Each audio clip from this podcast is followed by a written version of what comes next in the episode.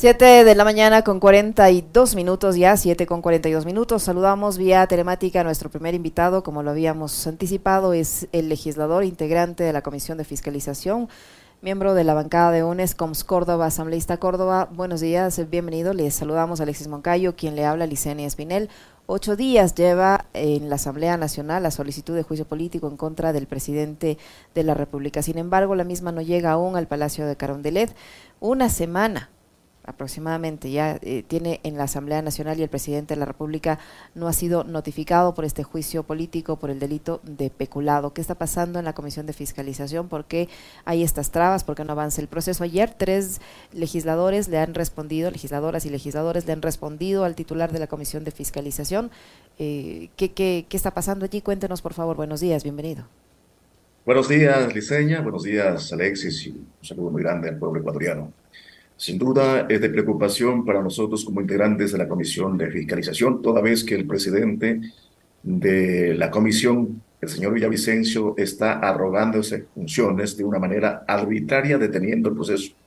Cuando el artículo 90 de la función legislativa establece con mucha claridad, nosotros cumplimos nuestra acción el 3 de abril, eh, primero abocando conocimiento y calificando el inicio del juicio político, lo que le correspondía al presidente de la comisión y lo propio también al secretario es inmediatamente notificar al acusado como los acusadores para que lógicamente inicie el proceso de la sustranación de pruebas. Y eso no ha ocurrido. El señor presidente eh, anoche, bueno, ha pedido singularizar las pruebas basándose en un artículo del COGEP, el artículo 76, que nada tiene que ver con, lo, con el tratamiento que estamos realizando. Esta particularidad hay que dejarle claro al pueblo ecuatoriano que nosotros también el día de ayer le hemos pedido una explicación y le hemos exigido cumplimiento inmediato de este accionar, porque a simple vista se devela de que el presidente de la Comisión de Fiscalización está cumpliendo tiempos para que lógicamente dejarlo y salvarlo al presidente Guillermo Lazo, y eso no lo podemos permitir. Es decir, estamos pensando también que pueda ser excluido de la presidencia porque precisamente tiene implicaciones en cuanto a sus intereses. En algún medio de comunicación ha reconocido también que el presidente Guillermo Lazo lo ha puesto en la comisión de fiscalización y nada puede quedar este, en duda lo que ahora está demorando. Habla precisamente del COGEP. Las normas del COGEP serían expiatorias ante la falta de procedimiento. En este caso no sería aplicable porque el procedimiento es completo y claro lo que establece la ley orgánica de la función legislativa. Esa norma que cita, y hay que dejarlo también claro a la población, se refiere a términos judiciales. Este no es un trámite judicial, pues lo que está haciendo la Comisión de Fiscalización precisamente nos corresponde a nosotros es sustanciar, evaluar el accionar político del presidente de la República. Este juicio es político y no es un juicio penal el término penal, de buscarle quizás el término penal para la, el término de peculado, lo que establece la Corte Constitucional, eso le corresponde en términos penales, es a la justicia, para que ellos dicten. Nosotros estamos evaluando el tema, el tema precisamente con mucha claridad, el accionar político del presidente. ¿Cómo está, asambleísta Córdoba? Qué gusto saludarle, buenos días.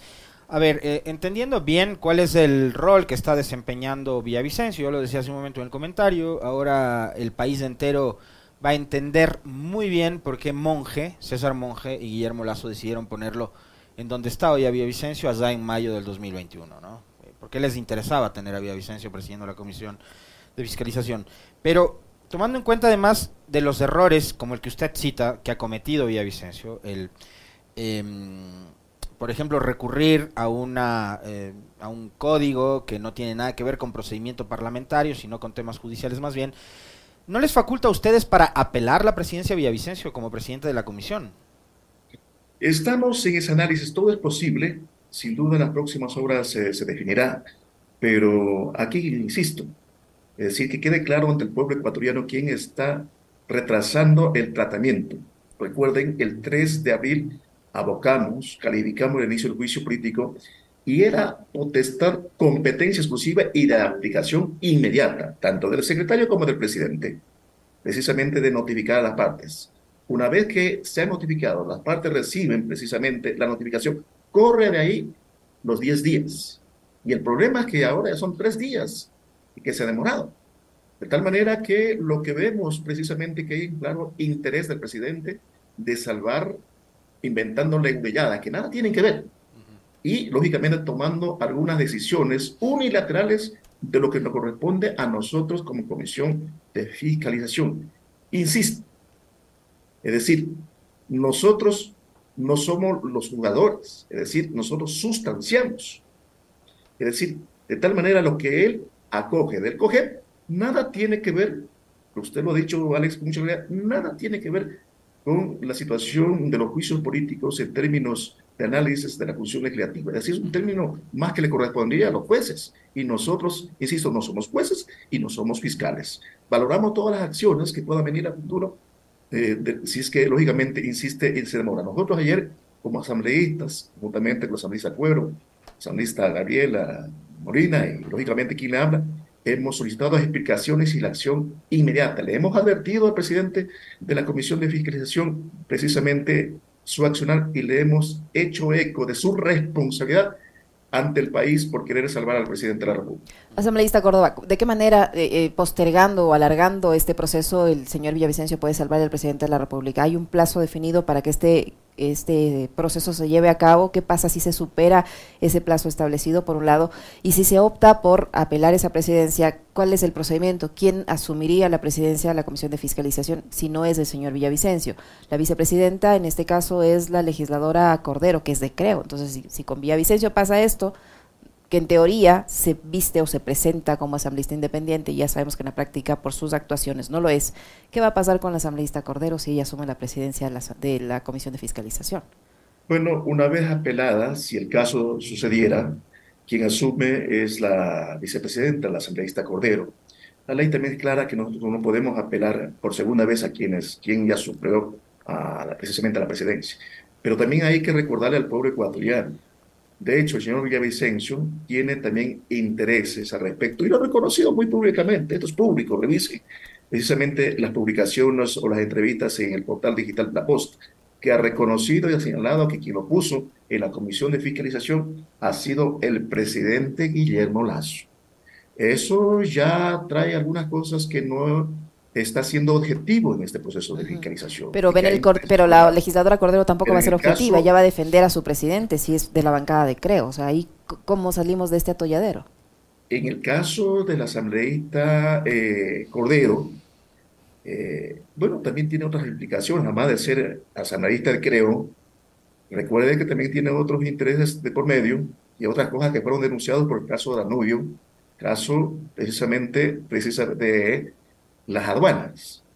De todo caso, eh, hay que estar muy pendientes si nosotros seguiremos en ese camino de exigencia. Le hemos advertido nosotros al respecto. Es decisión de la comisión. Nosotros, yo no puedo en este momento adelantar, tal vez esto vamos a hacer, pero son cosas que están en el camino, que se puede lógicamente coger en el marco de lo que nos pone la ley y no podemos seguir esperando más días. Es decir, hoy sería el tercer día ya que ha pasado, que no se ha notificado al presidente de la República que hay una intención muy clara de querer precisamente obstruir este juicio político y salvarlo. La ley es muy clara, nos da 30 días precisamente para cumplir este procedimiento en la comisión de fiscalización. Y nada queda que también podemos llevarlo, si es que lógicamente ha incumplido el presidente, al Pleno de la Asamblea Nacional para que también el Pleno tome la decisión respecto al actuar del presidente de la Comisión de Fiscalización. Eso, eso le quería yo justamente consultar, asambleísta, porque el procedimiento dentro de la Comisión de Fiscalización, si bien es parte del, del procedimiento parlamentario, valga la redundancia, es de mera formalidad o mero trámite, porque quien finalmente toma la decisión es el máximo organismo parlamentario que es el Pleno, son los 137 reunidos en el hemiciclo parlamentario. Em, ¿hay alguna forma, algún mecanismo para, no sé, acortar caminos? Y si persiste esta intención de Villavicencio de alargar, de entorpecer, de dilatar el proceso, de ir directamente hacia el Pleno o no? ¿Hay esa posibilidad? Eh, bueno, de todo caso lo decía en sus inicios, eh, y hace ratito nomás, que en caso de proceder tendremos que buscar la, salida para que este juicio político no, no, lógicamente, no se caiga. Mm, por el incumplimiento de una persona. De todo caso, es el Pleno que tomará la decisión en el marco de la ley. Mire ustedes, si recordamos el juicio político al ex eh, vicepresidente Glass, se recordarán en el 2007-2018 lo que planteaban. Creo que fue cinco días que le dieron plazo para sustanciar, para que tome la decisión, inmediatamente se pueda abocar un informe. De todo caso... Es que ahí era todo flash, pues ahí los tiempos eran diferentes, las velocidades eran distintas, todos los trámites de ahí eran más expeditos. Ahí Cucalón pensaba totalmente distinto de lo que piensa hoy día sobre el juicio político. Sí, sin duda, yo creo que hay salidas para, lógicamente, poder cumplir la normativa establecida en el marco de este juicio político. Insisto, este, ayer hemos hecho nosotros la, la, la, observación, hemos llamado la atención al presidente, le hemos exigido el inmediato cumplimiento eh, respecto hasta el problema de sustentación que él se inventa, que él busca la forma, una leguleyada personalmente, arbitrariamente, para querer lógicamente entorpecer. Eh, de todo caso, hoy estamos atentos nuevamente, esperemos el día, día, el día de hoy notifique ya eh, este juicio político a los involucrados, al presidente de la República, como también a los interpelantes. de todo caso, nosotros seguimos en, esta situación de vigilancia. Insisto, todo puede tomar, si es que hay la demora, para que pase el pleno y el pleno pueda tomar una decisión respecto precisamente al actuar mismo del mismo presidente de la Comisión de Fiscalización. Eh, asambleísta Córdoba, ayer se, se conocieron mm, comunicados de, de, algunas bancadas en el sentido de que no se van a prestar para una supuesta compra de votos. Eh, anteriormente se decía que por allí andaba el ministro de Gobierno explicando los argumentos, algunos asambleístas, y tanto la bancada de UNES como la del Partido Social Cristiano han sido claros en advertir que no se van a prestar para esto. Eh, ¿ha, ¿ha, cambiado algo desde ayer hasta, la, hasta, hasta este momento respecto a, este, a esta posibilidad de que por ahí se quieran torcer algunas voluntades? Nosotros como bancada UNES hemos sido muy claros. Ante el país, nuestro posicionamiento ha sido muy claro. Siempre nuestros puestos han estado al servicio del pueblo ecuatoriano. Ya lo hicimos en junio de 2022 y lo hemos expresado precisamente con la muerte cruzada.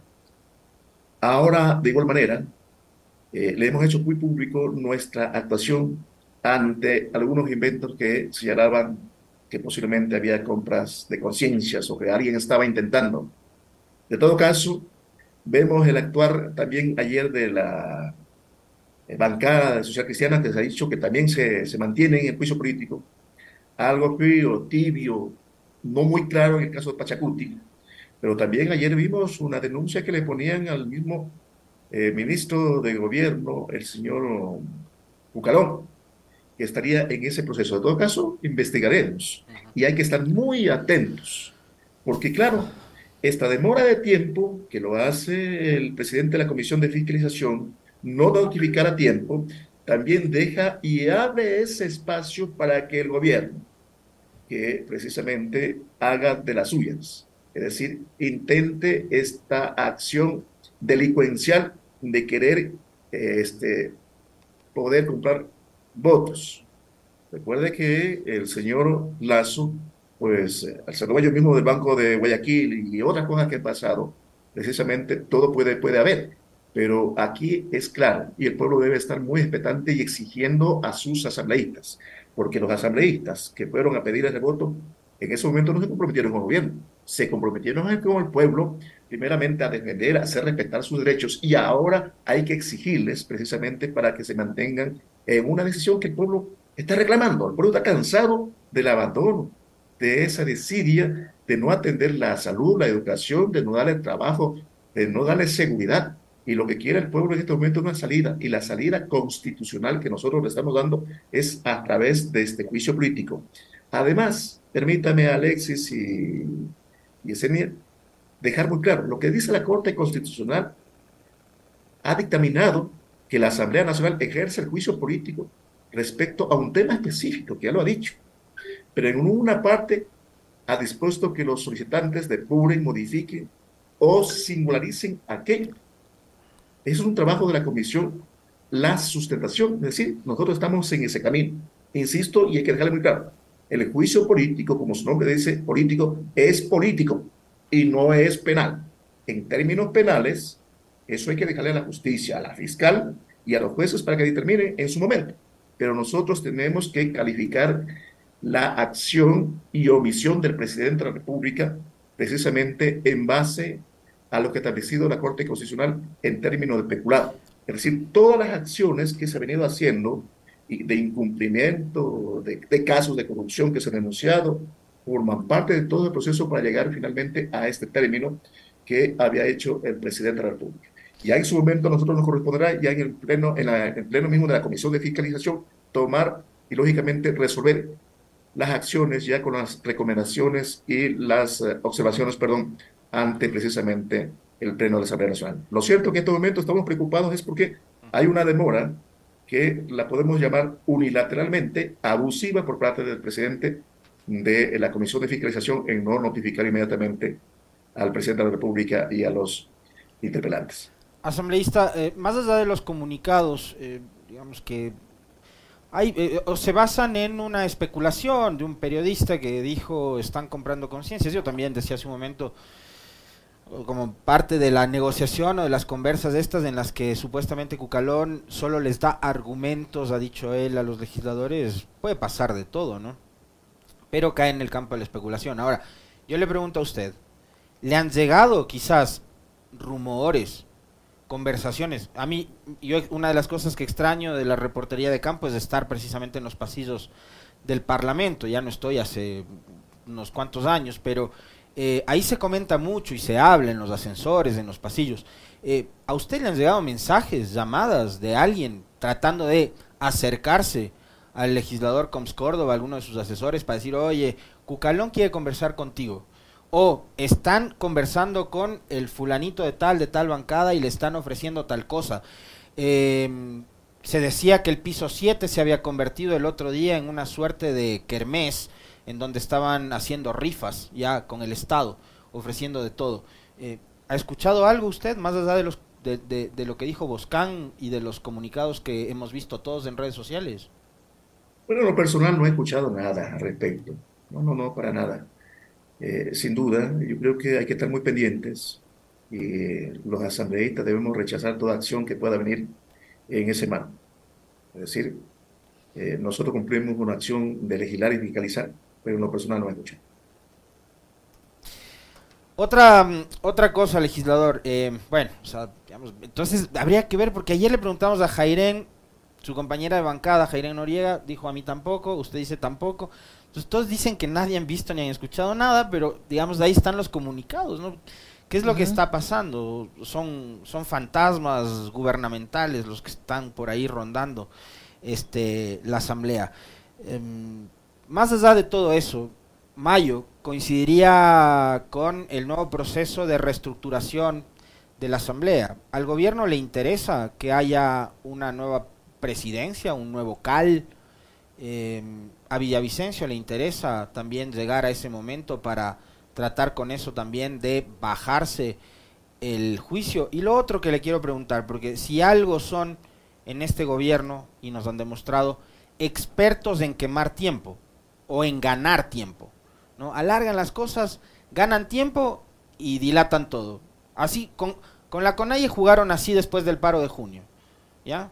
Ganaron tiempo en los famosos diálogos, llegaron a los diálogos, llegó octubre, nunca les cumplieron con nada, pero le estuvieron tonteando, sentándose en las mesas de diálogo sin llegar a acuerdos de nada. Eh, en este caso, ellos han dicho, no tienen los votos, bueno, si no tienen los votos, yo quiero que mañana pase al Pleno eso y que ustedes se queden con 80, con 88, 84, lo que sea. Porque la tesis del, del gobierno y de Creo es que ustedes no tienen los votos. Digo, si no tienen los votos, vamos pues de una ya al Pleno, ¿no es cierto? Pero parecería que lo que necesitan más bien es ganar tiempo. Lo que está haciendo Villavicencio. ¿Para qué? Para que los operadores políticos, no sé si Cucalón o alguno de sus asesores, jefes de despacho, qué sé yo, los que estén pululando por la asamblea puedan conseguir el fin que es justamente comprar esas conciencias que les faltan. ¿Qué opina usted sobre eso? Bueno, eh, lo que está en la prensa, eh, lo que dice a veces entre pasillos que dice usted, en el caso personal no he escuchado, pero cuando el río suena porque trae piedras, hay un dicho. Eh, de todo caso, nosotros analizamos, muy personalmente lo digo que es decir, el tiempo que está haciendo el gobierno, quemando tiempo, coincido con usted, porque puede venirse un poco de contra. Es decir, hay algunas leyes que están en camino que pueden utilizar para ejercer algún término de presión y tener algunos adeptos del gobierno. En todo caso, hay que estar muy pendientes, hay que estar muy pendientes, insisto. Coincido en que no es solamente es en quemado tiempo en diálogo, sino también en cumplimiento de, derechos. En el caso de sucumbir, miren, llamamos más de un año y medio, ahorita están trabajando, algo están haciendo una cosa ahí. Pero eso bien lo pudieron hacer a los primeros días cuando pasaron los problemas en diciembre de 2021, cuando se fue la vida. Pero yo creo que el llamado, el llamado al pueblo es estar pendientes del accionar de los asambleístas. Insisto, eh, la bancada UNE, nosotros hemos hecho ya nuestra aclaración respecto a permanecer y estar pendientes de este juicio político. Eh, lo otro también ha hecho eh, la bancada social cristiana. La bancada Pachacute también lo ha hecho, aunque no hay una claridad de mantenerse también lo estamos esperando de la bancada izquierda democrática que también se pronuncie al respecto. Aunque en Pachacutic tienen a Vanegas que opera también como un abogado defensor del presidente, ¿no? Bueno, hay algunos intereses eh, que, se vislumbran. Recuerda usted que el señor Pachacuti, que el mismo Villavicencio lo denunció cuando se trataba el juicio político al señor Pablo Celi y que dentro de esta denuncia que mantiene la Fiscalía por el caso Las Torres, estaba involucrado el mismo, el mismo ciudadano con el caso Oro Negro de las empresas de seguridad. En todo caso, veamos, veamos el accionar. Sí, ahí hay unas cosas muy, no muy claras respecto al asambleísta. Eh, de todo caso, insisto, Alexis, si el juicio político hay que estar muy pendientes en este momento. Asambleísta Córdoba, ¿por qué esta respuesta que le han dado al señor Villavicencio fue firmada solo por Viviana Veloz, Mireya Pazmiño y Pedro Zapata? Tres de los cinco solicitantes del juicio político. ¿Por qué no firmaron los cinco? ¿Qué pasó ahí? Bueno, no lo entiendo al respecto. De todo caso, creo que el señor Fajardo, me imagino, tendrá sus explicaciones. Eh, en el caso nuestro, en el caso nuestro, insisto, lo hemos hecho nosotros también pidiendo explicaciones y exigiéndole que se notifique inmediatamente. Eso no, de una u otra forma, no le da capacidad de maniobra señor Villavicencio, el hecho de que no se, haya, no se le hayan respondido de manera unánime los que están impulsando este juicio político. No, para nada. Yo diría que eso para nada. Más bien el señor Villavicencio está buscando precisamente de que la en la presidencia, eh, de quemar tiempo a favor del gobierno. Se le está jugando las últimas cartas. El mismo Villavicencio, insisto, ha señalado y ha reconocido que eh, su presencia en la Comisión de Fiscalización se debe gracias a un compromiso y a una acción que, ha cumplido el presidente de la República. Eso, en pocas palabras, decir que el actuar no es objetivo de quien preside la Comisión de Fiscalización. Legislador, usted representa eh, a una provincia como Sucumbíos, provincia del Oriente, de la Amazonía, bella provincia, por cierto. No he ido hace tiempo, pero, pero me encanta, me encanta Sucumbíos. Eh, ¿Usted ha estado alguna vez en, sí, claro que sí, Nueva Loja, en Lago Agrio? Hace mucho tiempo, pero sí conozco. Sí, sí, sí. se come riquísimo, además. Hay unos camarones de río que son gigantes. Mira que estuve por allí en el tiempo en que Juan Manuel Fuertes era legislador y Eliseo Azuero era también eran diputados, pues, en ese entonces no, no asambleístas. Sí, mira, que hace mucho tiempo. linda provincia. Eh, ¿Cuánto de los ofrecimientos que hizo Lazo en campaña le ha cumplido a sucumbíos. ¿Cómo está la situación vial, por ejemplo, para llegar al oriente? Ahora viene feriado. Hemos visto cómo se han caído motociclistas, camiones, a los ríos, en los puentes. Eh, Lazo le ha cumplido a sucumbíos, le ha cumplido al oriente. Pero, y sabe, primero quiero que me responda eso. Y después quiero conectar eso con una idea que se me viene a mí a la cabeza, porque yo también soy de provincia, ¿verdad? Eh, ah, y, si yo fuese asambleísta, lo pensaría diez mil veces a la hora de votar a favor de Lazo en el juicio político, que es un presidente y un gobierno que tiene el 90% de rechazo ciudadano. Porque me daría vergüenza regresar a mi provincia habiendo votado a favor de Lazo, porque no sabría qué cara ponerle a mis votantes y qué cara ponerle a mis ciudadanos después de que mi provincia está abandonada, olvidada, no hay salud, no hay medicamentos, no hay escuelas, no hay carreteras, estamos aislados del resto del país, etcétera, etcétera. Entonces, yo como asambleísta de provincia, digamos, si fuese el caso, me daría vergüenza regresar votando a favor de Lazo. ¿Cómo está Sucumbíos? ¿Le, ha cumplido el presidente Lazo? Bueno, primero, gracias por la visita que han hecho, que han estado en Alexis y precisamente siempre.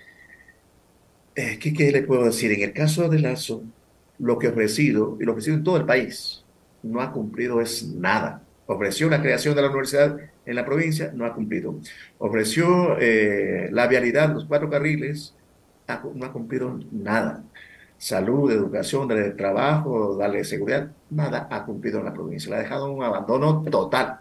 Es más, para ingresar a, Nueva Loja, al Aguario, a Sucumbíos, hay dos entradas. La una que se la hace la vía este, Quito-Laguario, directamente por el Chaco.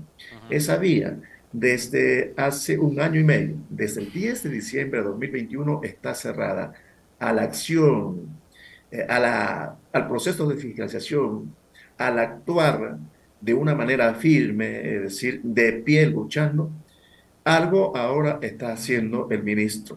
Es decir, desde el 24 de marzo empezó una empresa ya a eh, trabajar la construcción de la variante emergente que está contratada por 72 días.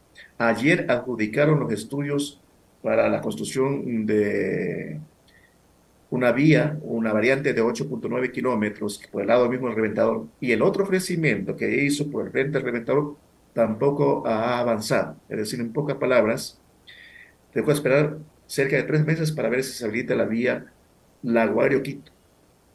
Esto por decirle una cosa.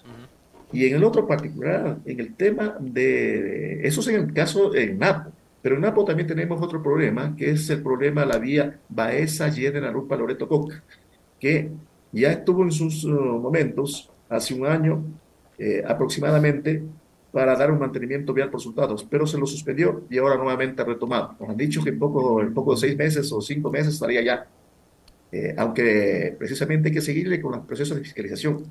Pero tenemos también puentes que se nos están cayendo, como el puente en el río El Salado, es decir, el puente en el río Mam, un puente que está para llegar a Archidona, que a propósito ha sido noticia por la cantidad de carros, motos que se han caído, y entre otras partes. Es decir, hay un abandono total de la provincia y las provincias sucumbidas que le sostienen la riqueza, la riqueza, la economía del país por el tema petrolero ha incumplido en todo el presidente Guillermo Lazo.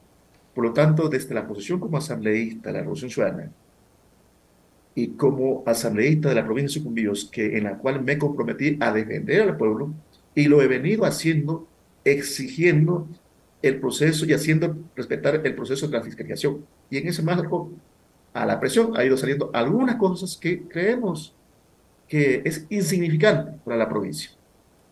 El otro caso, respecto al juicio político, sí es lamentable, es decir, no debería haber ningún asambleísta que vote a favor, que vote en contra, perdón, del juicio político. Más bien tendrían que ver, eh, toditos los asambleístas del país deberían votar precisamente a favor del juicio político y de la decisión del presidente Lazo. Porque hay un incumplimiento en todas partes. En términos de seguridad, la provincia de Sucumbíos se ha convertido como un, ente rojo en términos precisamente de la inseguridad que vi. Cada día fallecen personas, eh, pero no son noticia nacional, porque a veces no les conviene a los medios eh, como los canales nacionales de, precisamente sacar información de sus públicos. Nosotros estamos en plena y en constante precisamente denuncia. Los problemas de los desastres ambientales, que cada semana hay derrames ambientales, que la minería ilegal ha avanzado en este gobierno, porque no hay control. Si la cabeza, es decir, el presidente de la República no funciona, ¿qué esperamos de sus ministros? En un momento lo decía precisamente en, el Pleno. Y la otra, la misma respuesta de la consulta popular ahora en febrero. Nosotros, como provincia sucumbíos, hemos eh, ha aprobado con un 75% promedio de cada provincia en rechazos consulta popular. porque la provincia está en abandono total. Es decir, no ha habido una respuesta del presidente Guillermo Lazo y se ha ido a sucumbir, en algún momento, como en febrero de este año, a entregar unas viviendas, viviendas que iniciaron el tiempo del presidente Rafael Correa, que Lenín Moreno mal las construyó y que ahora el señor Guillermo Lazo las entregó, pero las entrega sin servicios básicos, con problemas de infraestructura, es decir, mal construidas. Muy amable, asambleísta. Muchísimas gracias. Se nos terminó ya, ya el tiempo, perdón que le interrumpa. Qué pena. Y bueno, esa es la realidad que se vive no solo en Sucumbíos, ¿no? Qué pena que esté ocurriendo, pero ocurre también en otras provincias del país. Pero qué bueno que usted lo diga precisamente en representación de su provincia. Muchísimas gracias por habernos acompañado. Gracias a ustedes, Dicene. Gracias también a Alexis. Muy amables. Muy gentil, legislador. Gracias.